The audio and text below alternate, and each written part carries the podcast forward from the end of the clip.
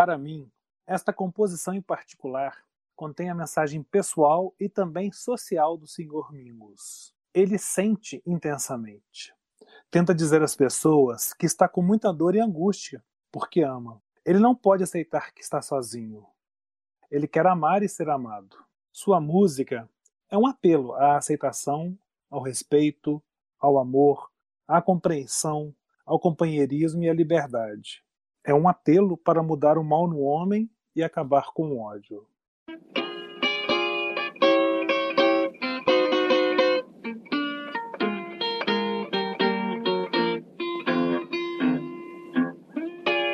Early this morning, when you knocked upon my door. Sejam todos bem-vindos a mais um programa Inventário das Sombras do canal Tempo Redescoberto. Aqui quem fala é o William. E para a gente debater um pouco mais, ou começar a debater, que na verdade nem começamos, um pouquinho sobre uma das obras, uma das pedras angulares, eu diria, do jazz, eu vou convidar o nosso amigo de podcast para se apresentar e falar um pouquinho o que, que ele acha desse álbum do Charles Mingus, The Black Saint and the Sinner Lady. É contigo, Fábio. Olá, William. Olá, ouvintes. Com muita satisfação a gente começa mais um programa, sempre com aquela adrenalina inicial.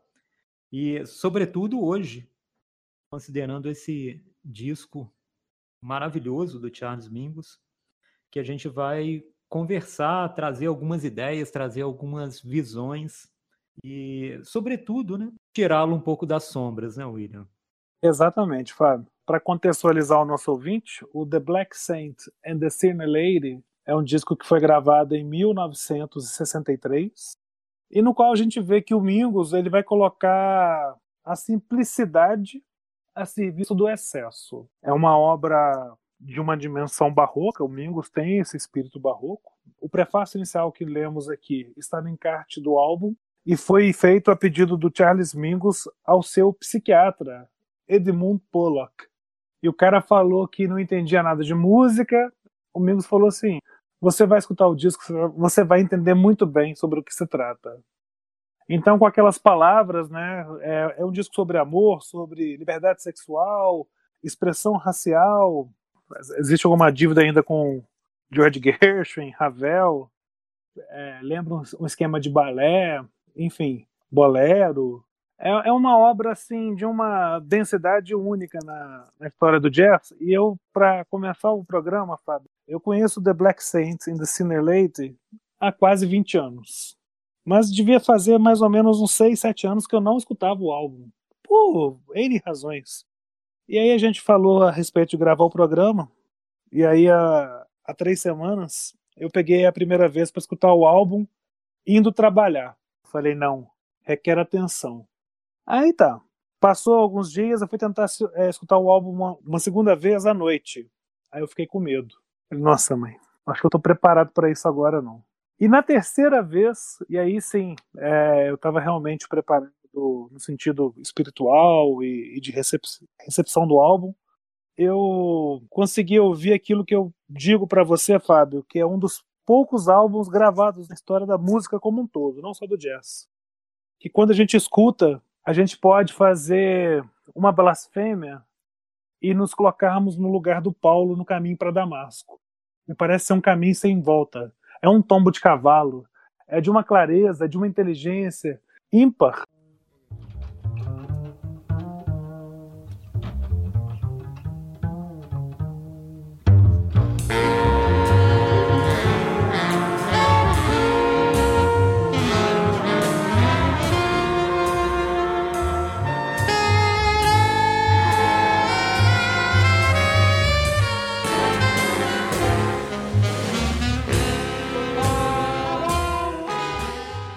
E ao mesmo tempo, a gente sempre conversa sobre isso, esse mundo fonográfico de disco, de álbum que a gente adquire para ouvir em nossas casas, hoje em dia perdeu um pouco o sentido pelo streaming, mas independente disso, quando você ouve alguma música, você ainda traz sentimento.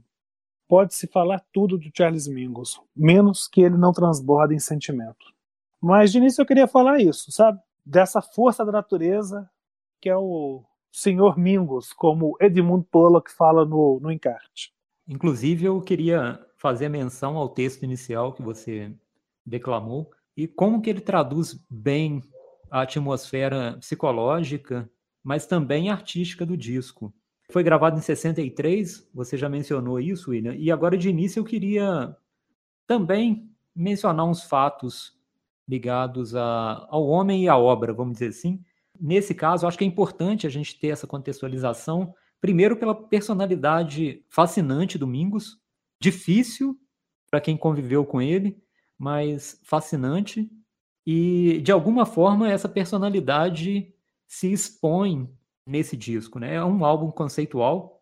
Então, como mencionou aqui, né, 63 foi gravado, ele já tinha 41 anos. Quando eu falo já, né, não que ele esteja velho, mas, ou seja, já era um músico experiente, já com muitos álbuns gravados, um grande clássico já, que é um, um álbum de 56, Pithecanthropus erectus, que é considerado já um grande clássico do jazz.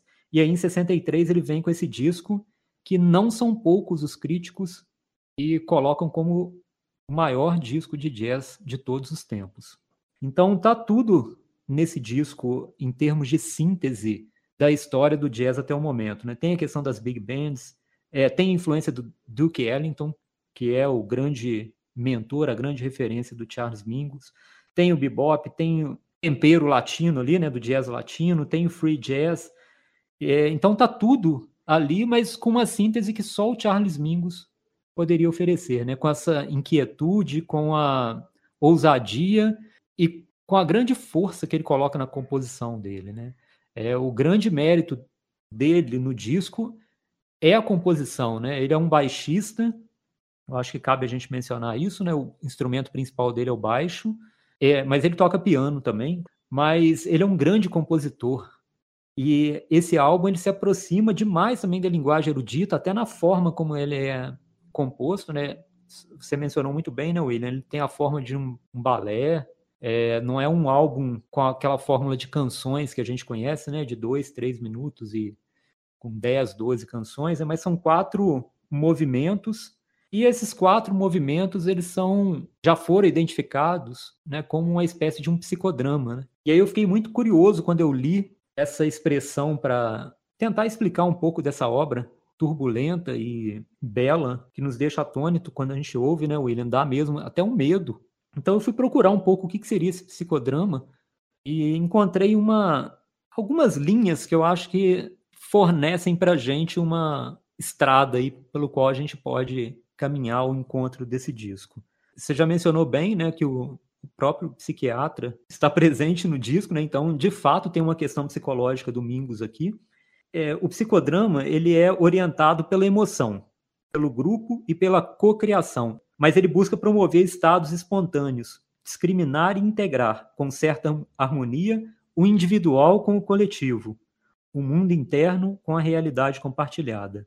Produz catarse emocional e insights cognitivos.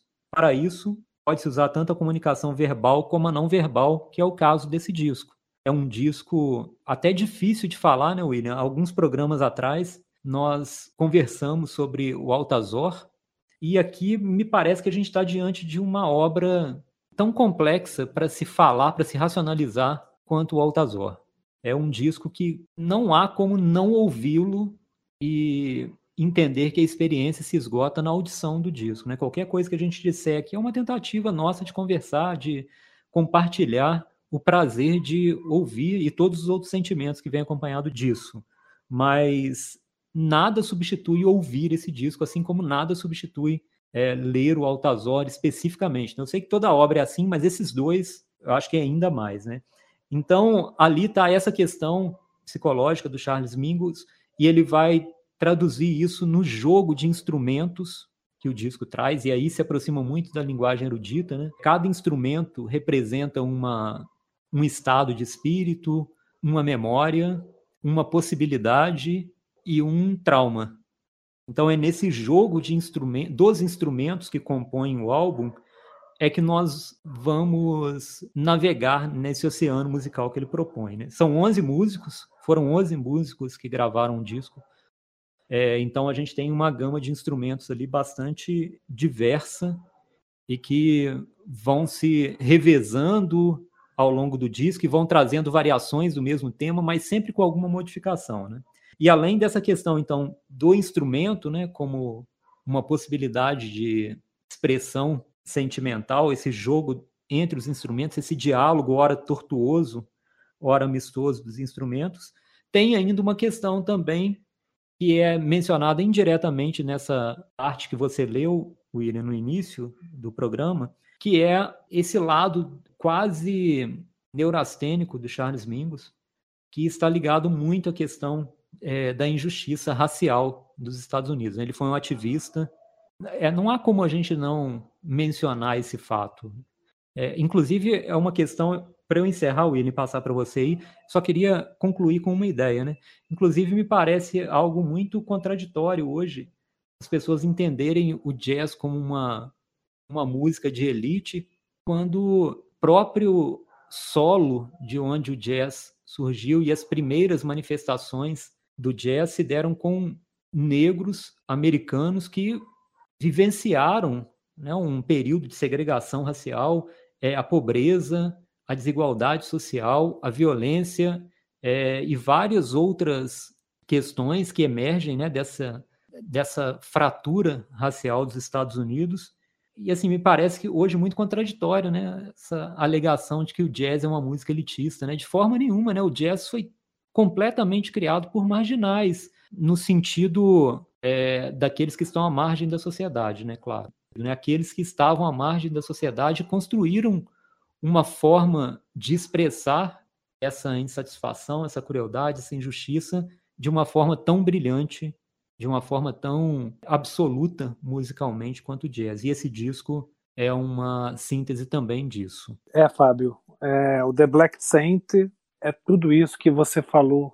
Sim, eu concordo contigo. E ainda é muita coisa a mais que a gente vai tentar dizer ainda dentro desse nosso programa. Mas, como eu falei, né, até fiz uma blasfêmia aqui pegando uma passagem bíblica da viagem de São Paulo a Damasco, que ele faz a conversão. Eu acho que nosso ouvinte do podcast, se ele se atrever e se ele estiver disposto a escutar esse álbum inteiro, eu acho que o gostar ou não gostar vai ser uma consequência. Isso não é importante, mas não é fundamental. Escutar o álbum inteiro já acho que é fundamental, porque é um caminho sem volta. A percepção musical muda, não tem como. É, é, é um lampejo, é um estrondo, é uma coisa assim muito intensa e forte. E quando eu comecei a falar que eu tentei escutar o álbum três vezes, não admiro se o ouvinte tentar quatro ou cinco vezes, não. Porque não é um álbum fácil, não tem easy listening aqui, é uma questão fácil, não. Você tem que se entregar um pouco para a música. Na verdade, você tem, você tem que entender isso que você já contextualizou e que de uma certa forma a gente vai estar enxergando dentro do The Black Saint, mas não só nele. Para não ficar falando toda hora The Black Saint and the Sinner Lady, eu vou falar The Black Saint daqui para frente. Mas em toda a obra Domingos, você vai sempre enxergar esse homem que está lutando pela compaixão emocional e nesse álbum especial pela compreensão racial também. Você falou muito bem do, da, da trupe de 11 músicos, depois até entro em dois que eu acho que merecem um pouquinho maior de destaque. Né? Teve um, um arranjo produzido pelo Bob Hammer, que orquestrou o disco de maneira brilhante. É, mas aquilo que eu falei, né? Ele parece que tem uma, ele reflete a cultura europeia clássica nessa questão de balé e se alia ao lado americano das big band blues do Duck Ellington. São esses sons acelerados. A parte de ritmo, acho que mais para frente, acho que até cabe um comentário mais detalhado. Mas por enquanto, deixa só começar a organizar as ideias. Antes de eu falar um pouquinho sobre o Mingus, só para não ficar uma coisa muito fragmentada, até porque eu acho que esse programa se for re reproduzir a sensação e o sentimento do álbum, vai ficar fragmentado mesmo. Mas essa suíte de balé, né, que a gente está falando aqui o tempo todo, né, ou um bolero de jazz pode ser encarado assim também, né? Você tem uma quantidade de estabilidade harmônica nessa suíte musical assim que vai estar tá sempre mesclando o excesso e os acréscimos de instrumentos musicais o álbum ele, ele, ele foi planejado né, para ser apresentado por dançarinos em quadros de compaixão e conflito, para tratar de escravidão, revolução, é, mas tudo isso para ser uma própria metáfora da autolimitação do eu do Charles Mingus. E aí eu tenho que falar um pouquinho sobre esse excelente músico que queria tocar instrumentos clássicos, mas acabou tocando contrabaixo e tirou o contrabaixo dessa questão de acompanhamento e deu o contrabaixo. Não é exagero nenhum falar que é a pessoa que coloca contrabaixo na primeira pessoa do jazz é o Charles Mingus.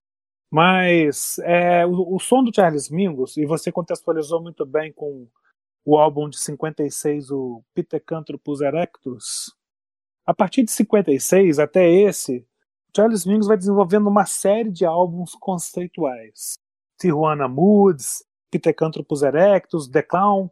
Você tem o próprio álbum seguinte que foi gravado, que tem algumas faixas que foram gravadas nessa sessão do The Black Saint, que se chama Quatro Vezes Mingos, que é Mingos, Mingos, Mingos, Mingos. Então, é, ele foi desenvolvendo álbuns conceituais de 56 adiante. Mas o que, que a gente pega de, de comum? É, isso pensando assim na obra do Mingos, dessa melhor fase da carreira dele, que vai justamente de 56 a 64. Essa é a fase de ouro, né? Primeiro, é, você tem essa música negra pagando uma dívida para George Gershwin. É, eu acho que isso é bem interessante. Mas o som do Charles Mingus ele tem um clima da madrugada. Isso é interessante a gente falar. Ele tem essa melancolia da, da, da esquina vazia ali. E ao mesmo tempo, ele tem sempre uma sensação, um sentimento daqueles que voltam para casa sozinhos e que sofrem por essa solidão. É um álbum que a gente recomenda, com o perdão da brincadeira, não ser escutado com armas brancas perto.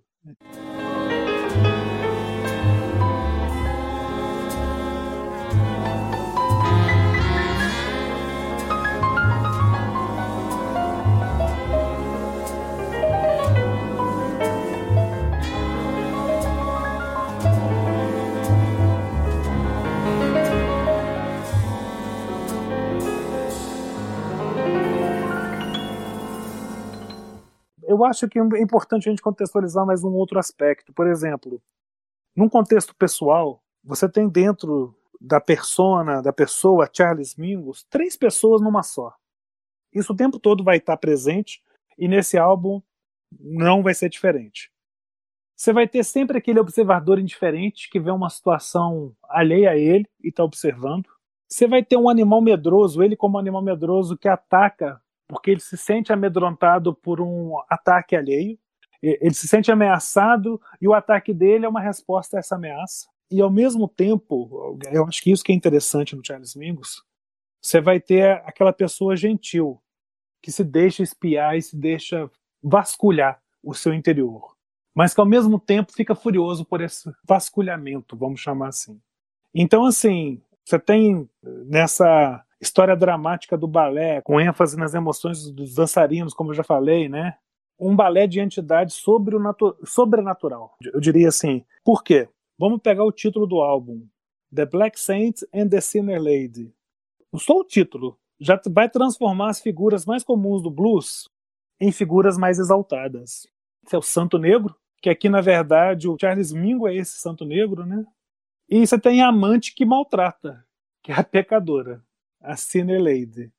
Então, Charles Mingus é esse santo negro que sofre pelos seus pecados e pelos pecados dos outros. Isso que é interessante assim. Eu falei no início que ele é uma força da natureza. A gente tem que tomar muito cuidado quando a gente fala força da natureza. só consigo pensar em campo musical assim rapidamente em duas pessoas como força da natureza. Charles Mingus e Milton Nascimento, cada um na sua característica. Mas o, o Mingus ele tem essa questão assim, dados biográficos. Ele tem uma inarticulação de fala, embora tenha escrito um livro sobre poesia que é muito, muito conceituado. Falam que ele tinha língua presa. Busca na música essa forma de se realizar, né? de, de resolver os seus problemas internos. Então, o, dentro do, do Black Saint, vai ser difícil você distinguir o que, é o pecador e o que, é o santo. O que é o terrestre e aquilo que transcende está muito no, no limite ali da, da situação. E como que ele faz a revisão do blues no, no, nos dois sentidos que eu falei, né? Como narrativa da relação sexual, porque é um disco muito que, que explora muito essa questão sexual do corpo, da sensualidade, e como forma de expressão musical. Aliás, até se a gente for pensar, o Charles Mingus ele psicologiza o blues quando ele pede para o seu psiquiatra, o Edmund Pollock, é, escrever o encarte. Então, o Black Saint vai revelar essa dor, essa angústia, né, do músico que ama. Eu acho que é isso que é interessante. A dor e a angústia, ela é resultante da falta que ama. É um álbum assim que a gente pode chegar e ouvir e falar, nossa, mas que, que textura, que harmonização, que suíte moderna, né? Mas o modernismo do Domingos ele é muito mais do que um, um simples apocalipse, assim. Ele não é um modernismo apocalíptico, na verdade, ou, ou, um apocalipse de drama, assim, de melodrama, não. Ele, ele é de uma riqueza assim que vai entrar em especial na parte estrutural do jazz, no soul fusion, de, de modernidade mesmo, assim, dessas síncopes, dessas quebras de ritmo, dessas surpresas, dessas mudanças de ritmo, dessas é, surpresas rítmicas mesmo, que o álbum vai nos trazer, com aceleração, desaceleração, instrumentos novos entrando dentro da suíte, e um modernismo do antagonismo sexual, que eu acho que é muito pouco explorado e ele explora muito bem nesse, nesse álbum, sabe, Fábio? eu acho que assim, eu quero ainda falar um pouco sobre essa parte de aceleração do tempo, de aumento de volume que tem no álbum, mas se você já quiser acrescentar mais alguma coisa, fica à vontade, Fábio. William, eu acho que em termos assim de contextualização geral, para mim já está suficiente, né? Eu acho bastante interessante você comentar dessa questão rítmica, né? A gente não pode esquecer que ele é um baixista, né?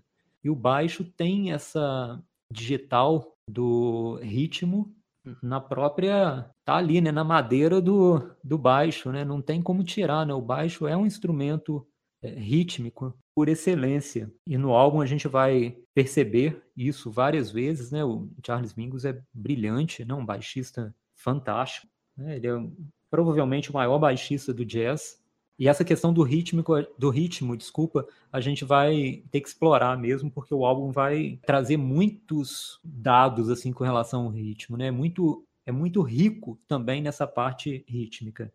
Mas assim, William, de forma geral, eu comentei aqui tudo que eu queria. E o meu próximo passo seria comentar cada um aí dos quatro movimentos aí do, do disco, ou do balé, né, se a gente quiser, ou do psicodrama, ou da suíte, ou seja lá o que for esse disco, não, Ira?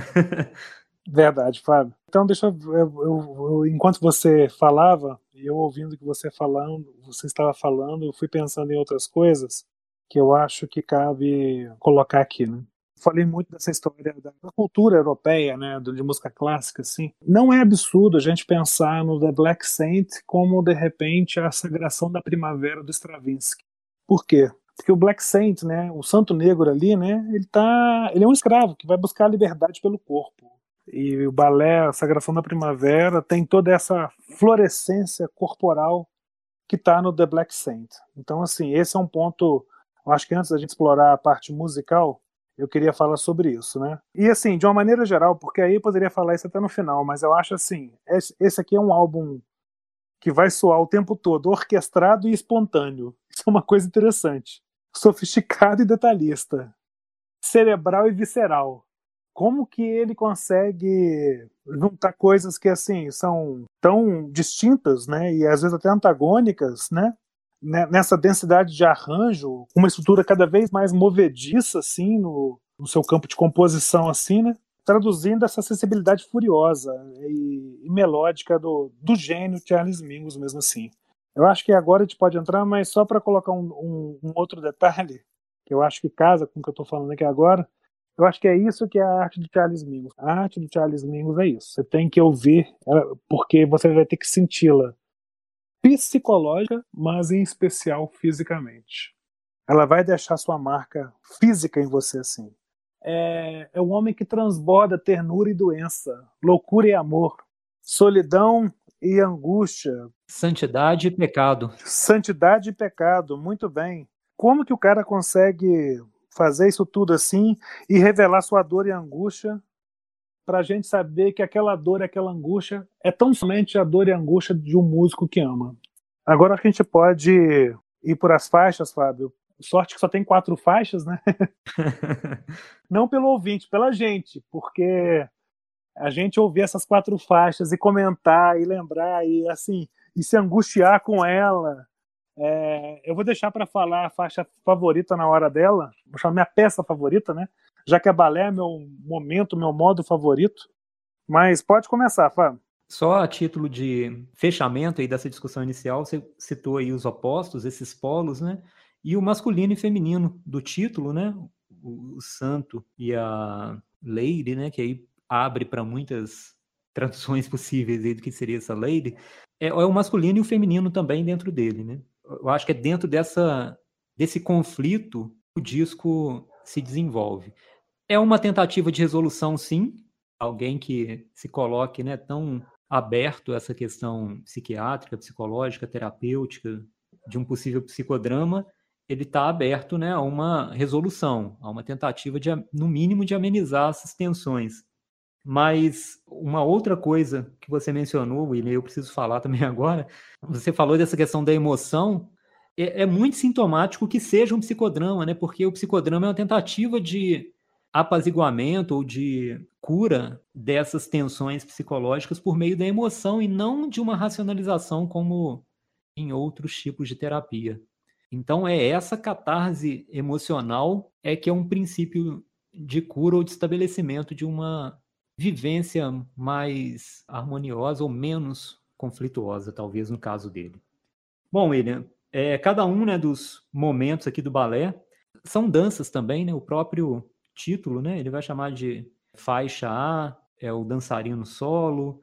Então, é uma dança mesmo, é um balé porque essa questão do movimento está aqui, da aproximação das pessoas por meio da música e a dança como expressão corporal da música que é sentida internamente. Então é, é preciso né, ressaltar esse aspecto do disco ser mesmo um, uma dança, um balé. Né? Mas enfim, William, eu já começaria falando aí da, faixa A, que é o dançarino solo, solo dancer. Aqui a gente já prenuncia que há algo errado.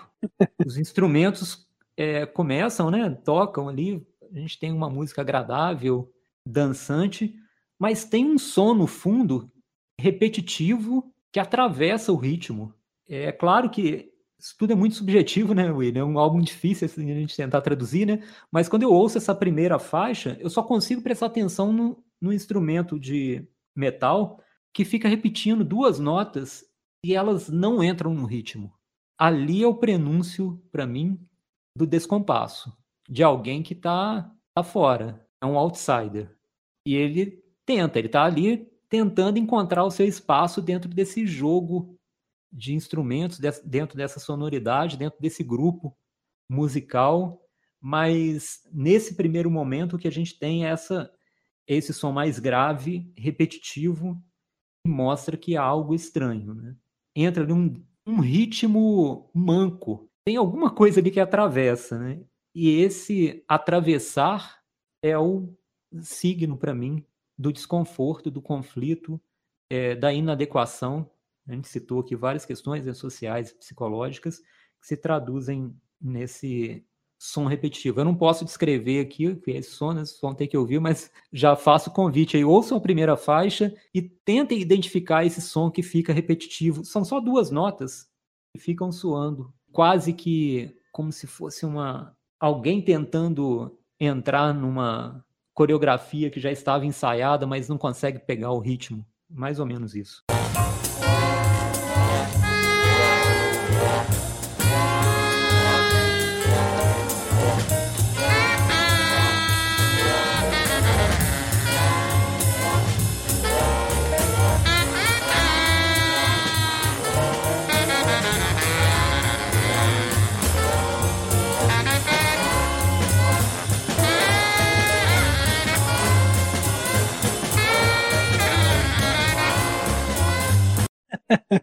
ai, ai, ai. Tá preparado pro delírio? É que eu tenho que falar isso. Olha, Fábio, é, vou falar uma coisa. Nessa primeira faixa, para mim, assim, a gente já tem a arte da extremidade. Eu acho que é isso que eu acho que eu vou conseguir definir, assim. que vai nos impulsionar para o, o clímax emocional da obra como um todo, que é um álbum conceitual, vai ter que ter esse trampolim para o clímax. Mas como que o Mingus já de cara, assim, cara, assim, sei lá, dois minutos, três minutos, de, dois minutos, três minutos não, dois minutos de música, os dois minutos iniciais ali, eu vou até ser mais, assim, eloquente. Talvez no primeiro minuto, posso estar exagerando, você já começa a verificar assim, toda uma parte de textura, de harmonia que antigamente, antigamente não, até hoje, você não consegue nem imaginar assim, enquanto possibilidade de linguagem matizada de emoção. Como que o cara faz aquilo indo do extremo da ternura para o extremo da raiva? Tem que ter uma genialidade, algo assim de, de sabedoria animal, humana e mineral dentro de uma pessoa assim para transmitir isso que ele já transmite de cara na primeira faixa. É mais ou menos até a metade que eu vejo esse desequilíbrio. E aí parece que esse ritmo insistente para, e aí vem um prelúdio romântico muito bonito. Até o tempo dá uma acelerada. Para mim, a primeira, pelo menos que eu identifico assim na, no álbum inteiro, é a primeira mudança de tempo. Um sax alto entra maravilhosamente bem na faixa parece que ele resgata ali o ritmo, mas resgata não incluindo aquele aquele dançarino solo que estava tentando entrar na coreografia, né? Parece que excluindo. O sax entra majestoso, brilhante e cheio de força e vida, traz uma energia diferente para a música, o tempo aumenta, mas não há resolução ainda, né? É uma tentativa malograda de sucesso. Você falou da parte do sax, não tô mentindo não. Arrepiou minha canela, pra você ter uma ideia. Não foi nem o, o, ombro e o braço, não. Chegou a arrepiar a canela. Porque o sax alto do Charlie Mariano, que é o, o saxofonista desse álbum, para mim ele é o principal instrumentista do, dos 11 músicos do, desse álbum, é ele. Essa voz solo principal do Black Saint é ele ali, é o Charlie Mariano, para mim, sabe? Ele tem. Pô, é até difícil assim. Ele tem partes, ele tem fervor, mas assim, o tempo inteiro, quando você vê um, um sax alto, ele chega com uma soberania, mas ao mesmo tempo com uma humildade, como se ele dissesse assim, ó, estou só, junte-se a mim. Por isso que arrepia a canela, entendeu? então, William, eu acho que esse sax alto é até é o objetivo daquele patinho feio que não consegue ser incorporado no ritmo, e esse sax alto é a grande referência. Por isso ele é tão importante nesse disco, né? E foi muito feliz aí a sua menção ao caráter majestoso dele, mas sem perder a humildade. E me parece que ele vai ser o grande guia nas variações né, desse tema inicial. Esse tema vai ser recorrente ao longo do disco, ele vai ser trabalhado com instrumentações diferentes, com pequenas variações também melódicas, mas o sax alto, ele surge aqui no final dessa primeira faixa, porque ele é o sol ao qual o álbum se dirige. O Charles Mingus se dirige. Eu acho que é o que o Charles Mingus persegue na música. É esse sax alto do final da faixa A. Eu tô de acordo, Fábio. William, para mim, a faixa B é a mais melancólica porque é esse momento de diminuição de vigor. Né? Então, aquele romantismo que se inicia e aquela é, expressão aberta do sax alto fica cansada. Aqui a gente tem um romantismo já meio desgastado no início dessa faixa B. Inclusive, o próprio sax já soa mais frívolo até. Os metais também com uma falta de vigor muito grande, porque conflitos e tensões não se resolvem dessa forma tão fácil para espíritos barrocos, né, William? O caminho da redenção ele é tortuoso e aqui a gente tem a primeira curva. Então, a faixa B para mim é a mais melancólica. É muito claro que o desconforto, o drama, e até inclusive o tema inicial é retomado, mas é retomado, sabe quando algo está latejando, como se fosse uma memória doída? Não é algo que é retomado em seu vigor inicial, em sua força originária, né? mas é algo que soa como uma memória doída e fica latejando. É, eu acho essa faixa 2, Fábio, ela é a faixa de, de revelação ali da dor e da angústia do músico que ama. Ela realmente ela tem um, uma coisa doída ali, né? Mas eu acho que esse doído do, da faixa 2, assim, do, do, Charles Mingus, assim, como que eu posso dizer? Deixa eu tentar traduzir isso de alguma forma Na verdade, assim, é, é difícil falar assim, porque a faixa 1 eu acho que existe um antagonismo sexual. Na faixa 2 já não existe esse antagonismo sexual. Acho que eu vou começar por aqui que eu vou conseguir explicar isso melhor. Mas é, essa faixa 2 é uma busca existencial do Charles Mingo, sabe? Busca existencial em que sentido, né? Para encontrar um amor. Mas é um amor assim. Não é um amor fácil, é um amor dos mais difíceis e dos menos aconchegantes. Eu acho que por isso que ela incomoda. Ela, ela quebra nesse sentido. É uma busca existencial por um amor difícil e desaconchegante. Se é que isso existe, né? Tipo assim. Mas assim, eu quero dizer o seguinte: não tem aquele afago, aquele clima de relaxamento no sentido de ninho. Não existe ali um aninhamento do ser amado ali. É uma faixa doída. Eu acho que é assim que eu defino a faixa 10. Então, William, é... passando agora para o terceiro movimento do disco, para mim, essa faixa ela tem o protagonismo do piano ao início e do sax ao final. Não é bem confronto né, entre os dois, mas é na relação entre o piano e o sax que se constrói para mim toda essa faixa. O piano entra eloquente, soberbo, né, como o leão dos instrumentos musicais, né? O piano ele tem essa aura majestosa, mas aqui ele está num ambiente, ele está no, nos domínios do sax. E por mais que o piano chegue de forma soberba, inclusive todos os instrumentos se silenciam quando o piano começa a tocar. É o primeiro momento é, no disco em que a gente tem só um instrumento tocando. Traz uma, uma respiração também, né? Mas ao final o sax retoma o seu lugar e diz: Esse álbum é meu. Fábio, terceiro movimento, essa faixa C, para mim é o universo. Em sua origem, em seu caos, em sua formação, em sua condensação. Para mim, assim, é atemporal, sabe? Me remete ao Adão vendo Eva pela primeira vez depois de acordar do sonho, mas me remete também a uma revolução sexual dos anos 60, me leva a 2001 do Stanley Kubrick.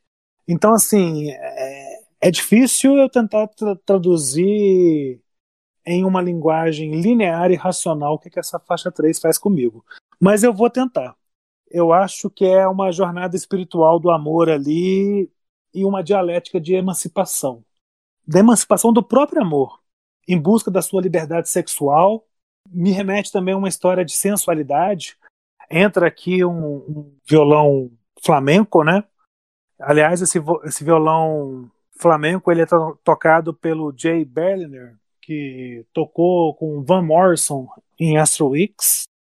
Isso é um dado interessante.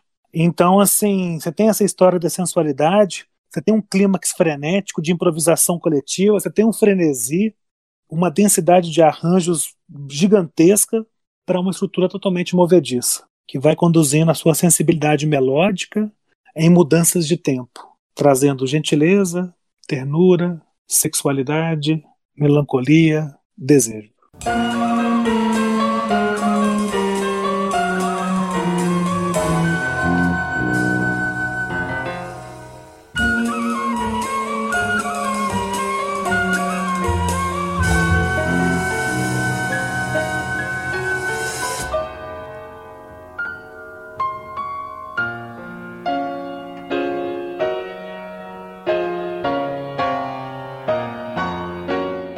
William, você comentou dessa visão de sons da faixa 3. Eu concordo completamente, né? Eu citei mais né, o piano no início e o sax ao final, mas tem todo esse percurso que você exemplificou muito bem. Inclusive, em algum momento, a gente tem mesmo uma confusão de instrumentos que parece cada um está num monólogo. E, e, a gente tem uma junção de monólogos e não um diálogo, né? A gente tem vários monólogos simultâneos que vão progressivamente se encaminhando para uma convergência que é trazida pelo sax. Mais uma vez, a gente tem a variação de andamento ao longo da, da faixa. É, é uma, é uma faixa de apelo ao amor, ao respeito, à aceitação. É, eu acho que esse clímax frenético de improvisação, de frenesi, tem seu ápice entre o quarto e o sétimo minuto, salvo engano. Eu acho que está ali toda essa estrutura barroca e caótica de um oratório já vazio e o sax explodindo ao final da faixa, né? Exatamente. Que é um momento alto do disco apoteose do sax ao final é uma coisa, para mim, é o, é o ponto alto do disco mesmo, do álbum, sabe? É, e, e, fica enfatizado também ali, assim, Fábio, essa instabilidade da improvisação na prática, né? No modo fazende, na gravação do disco. Algo que a gente não comentou ainda, e é interessante apenas como um dado, é, eu não consigo, tá certo, jazz é, uma, é um ritmo muito profícuo, com uma produção assim, a gente sempre fala, com 100 álbuns você consegue ter uma boa discoteca de MPB. Com 300 álbuns, talvez você tenha uma boa discoteca de, de rock. Com jazz você não sabe se vai precisar de 500, de 1000. É, é difícil. Mas o que eu ia falar é o seguinte: a faixa 3 é a principal faixa de soul fusion do, do, do álbum, assim. É a faixa mais Ornette Coleman, de exploração mesmo, assim, de modernidade do jazz, né? É, eu concordo. Ela aponta, né, muito uma direção que o jazz viria a desenvolver né, e a estender posteriormente. Né? É bem interessante mesmo essa menção, William. Bom, okay. pro, vamos para o último momento, William? Vamos, né? O último momento né, é um medley. É, tem três, né? Dentro dessa faixa tem três modos ali, né? Que ele chama de modo D, E e F, seguindo até, né? As faixas não são numeradas, né? A primeira é A, B e C, que a gente conversou aqui. E aqui a gente tem um, um medley das três últimas. E aqui é sempre, para mim, uma tentativa de harmonizar as tensões que foram criadas nos outros momentos do disco e desenvolver as harmonias também insinuadas anteriormente. Então, aqui pela primeira vez a gente vai ter o baixo sendo alçado né, ao centro do palco. Logo no início, né, tem um solo de baixo muito bonito, muito bonito mesmo, lírico, nostálgico, que vai dialogar com o violão, que é o primeiro momento aí dessa faixa final. Depois o piano retorna, os temas vão ressurgir, mas agora as tensões vão sendo amenizadas. Tudo parece mais organizado, né? Não que seja uma resolução completa, a tensão está ali, né? O, o Charles Mingus é um espírito que não se acalma, né? Ele é um, como você disse muito bem, né, Will? É uma força da, da natureza. O que ele precisa saber como canalizar essa força, mas não como extingui-la.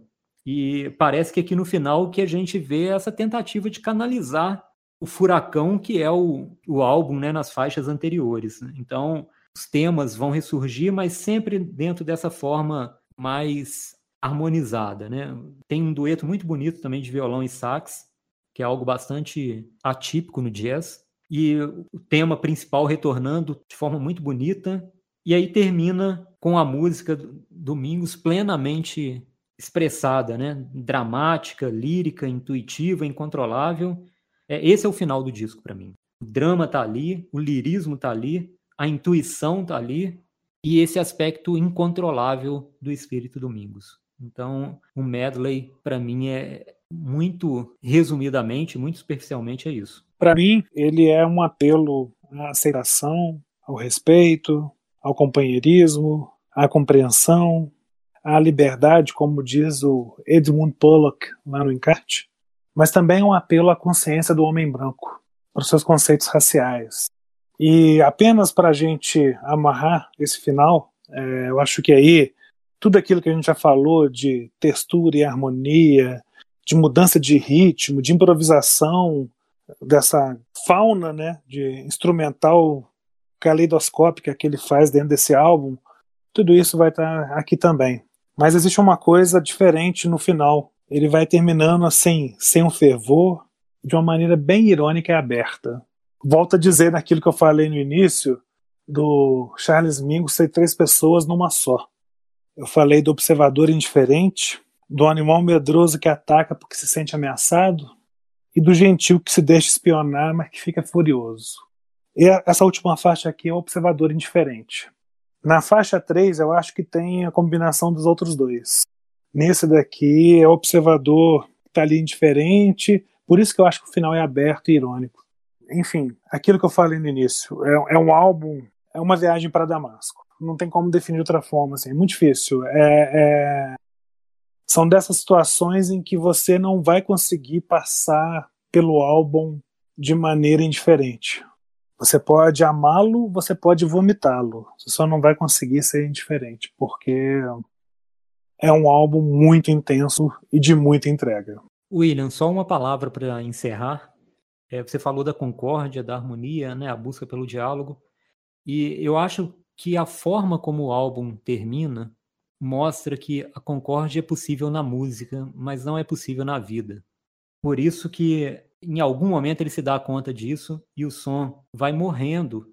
E aí o mais curioso, vocês devem se lembrar, né, ter comentado que o, logo no início há algo errado com aquele som repetitivo, esse som volta ao final. Aquela nota repetitiva que demonstrava um desconforto, a existência de algo errado numa, num cenário aparentemente harmônico, ele volta ao final. Então, essa concórdia que ele encontra nos instrumentos, né, o diálogo, a amizade que ele constrói nessa composição com os instrumentos, ela não encontra nesse momento da vida do Charles Mingus, em 1963, uma ressonância na vida. Por isso que o álbum, para mim, é aberto. Né? A gente tem que fazer, a gente tem que levar esse projeto desse disco para as nossas vidas. E nada é mais aberto que isso, né? Eu acho que não tem nada a acrescentar assim. Talvez eu comece a ficar repetitivo, mas se o ouvinte quiser, ele vai conseguir encontrar muita beleza e muita riqueza nesse álbum. Quiser que eu fale assim, estiver disposto a encarar esse desafio de não ter um amor fácil, de não ter um amor aconchegante, mas ao mesmo tempo de ouvir um apelo a um tipo de amor, a um tipo de respeito e principalmente, no caso ainda mais da questão racial, a aceitação da diferença. Vamos para as dicas, Fábio? Vamos lá, tá na hora. Chegou, né? Pode começar, William. Opa, hoje eu vou começar? Beleza. Bem, assim, na verdade, eu teria algumas dicas, mas eu, eu vou fazer diferente hoje. Eu, eu pensei antes do programa em dar algumas dicas.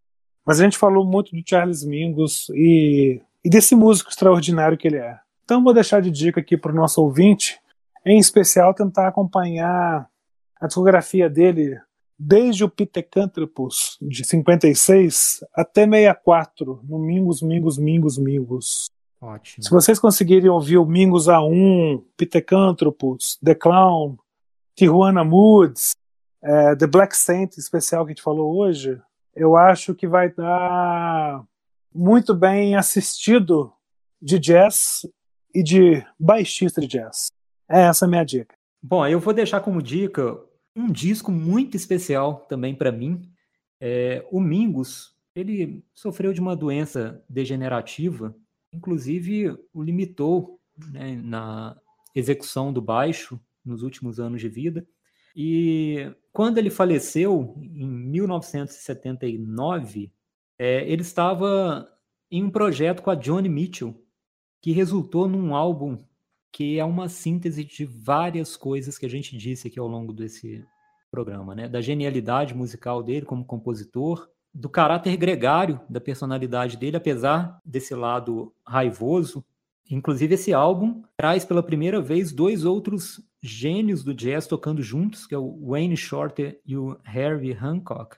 Apresenta o que talvez seja o grande herdeiro do Charles Mingus no baixo, no jazz, que é o Jaco Pastorius, e então eu deixo aqui como dica o álbum que resultou desse encontro da Johnny Mitchell com o Charles Mingus, que fica sendo a última, o último projeto musical dele, que é o álbum Mingus, foi nomeado com o próprio nome dele e é muito emotivo o álbum, né? Por tudo, por esse momento do Mingus, pelo encontro da Johnny Mitchell com ele, é, por esses músicos maravilhosos que fazem parte. Então, hoje a minha dica vai ficar dentro do universo musical mesmo, mas totalmente alinhado com o tema do programa e é outro álbum que por si só já valeria a gente fazer até um programa somente para ele, porque é fantástico. Maravilha, Fábio. É, só alertando ao nosso ouvinte que o, o Mingus, Charles Mingus, ele tem um álbum de 1960 chamado Mingus também. Só que é Mingus com ponto de exclamação. O que o Fábio está indicando é o Mingus, da Johnny Mitchell, que é um álbum lindíssimo, lindíssimo Nada contra ouvir o Mingus do Charles Mingus, não. Mas só para fazer referência certa ao álbum, tá? Então, assim, se vocês ficarem com essa fase que nem eu falei, de 56 a 64, e ainda pegar o Mingus da Johnny Mitchell, eu acho que é uma. Sobrevivendo a essa, a essa temporada, Charles Mingus, bem-vindo ao mundo do jazz. Ao admirável mundo do jazz, que é um mundo totalmente novo. E dessa forma, então, Fábio, com respeito, com aceitação, com amor, com ternura, com nada sensualidade, porque a gente está gravando um programa com coisa aqui, mas misturando um pouco do santo preto e da dama pecadora, eu me despeço de você e do nosso ouvinte. Ótimo, William. É com essa ternura do The Angry Man of Jazz, né? do homem raivoso do jazz, mas sem perder a ternura jamais, né?